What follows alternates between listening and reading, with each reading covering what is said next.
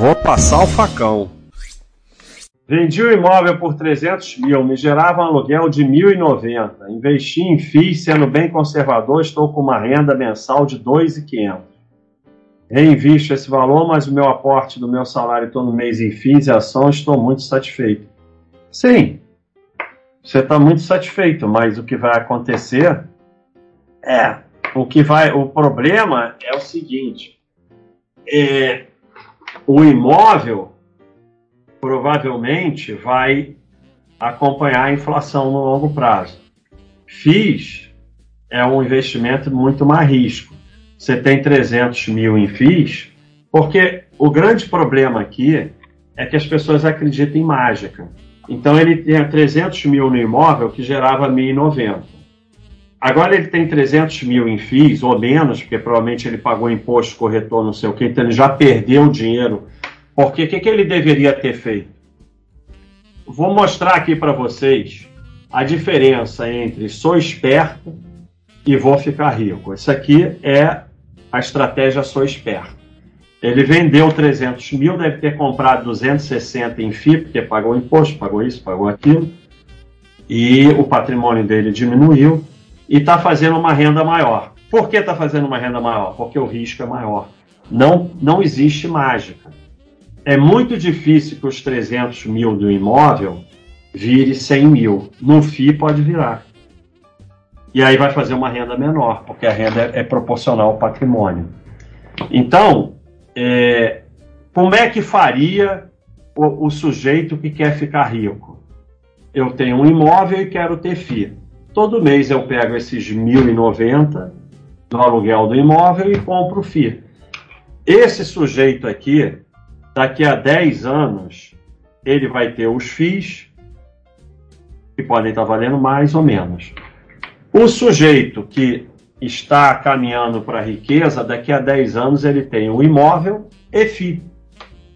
Então, assim, é, o, o, problema desse pensamento é o pensamento da renda, vai atrás do investimento que, que, que gera mais renda. Quando você foca em renda, você termina com menos renda que a renda é proporcional ao patrimônio. Agora, a pessoa está sempre satisfeita, é isso mesmo. É, PGBL abate no imposto de renda. A cada 15 mil você recebe como restrição 2 mil e após 10 anos você paga 10%, 10 sobre o valor total. É assim, eu não sei se você é vendedor dessas coisas, porque você está falando o papinho do vendedor.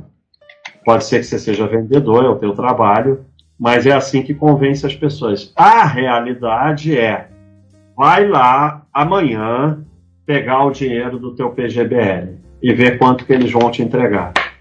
Então, é, você não pode ter dinheiro em lugar que você não pode tirar todo ele a hora que você quiser. Então eles dizem, você tem 500 mil no PGBL, aí você vai lá pegar te dão 200. Então você não tem 500. Então, assim, a minha geração viu previdência privada quebrar duas vezes. Previdência é você fazer a sua previdência acumulando patrimônio. Sabe, PGBL, os bancos, você entra no banco, eles querem te enfiar isso. Aí na história do financiamento, teve uns três que falaram: ah, a Caixa para me dar financiamento me obrigou a fazer um PGBL. Então, se fosse bom para você, o banco não ficava querendo te enfiar de qualquer jeito. Entende esse conceito. Se fosse bom, não ficava toda a manada na lista falando dessa porcaria. Hora do facão. Estou estudando para entrar agora. Achei interessante operar futuro porque não se trata de investimento, mas de uma renda extra. Operar futuro é uma renda extra. Meus parabéns. Você vai ver a renda extra vai ser o ferro que você vai levar achando que operar futuro. Não, é diferente. Se você me disser, estou trabalhando na corretora, tomando conta dos clientes que operam futuro, aí é renda extra. Você vai ganhar corretagem, é renda extra. Operar futuro é renda extra para corretora, para agente autônomo, para analista, para vendedor de curso de operar futuro. Para você é só ferro. Mas é claro que você vai ganhar algumas vezes. Para você ver o nível de, de maluquice que as pessoas chegam com esse negócio de trade, o cara tá achando que operar futuro é uma renda extra. Ou seja, só não opera quem for otário, né? Porque é só ir lá operar e ganhar uma renda extra. A única diferença é que no futuro talvez não seja tão ruim, porque fazendo trade de futuro, o ferro é mais rápido e o ferro é maior. Então, pode ser que o cara abandone mais rápido, porque a, a maior sorte que pode ter um trader é levar logo um ferro grande. O maior azar do trader é começar ganhando. Aí ele vai se iludir a vida toda com aquilo.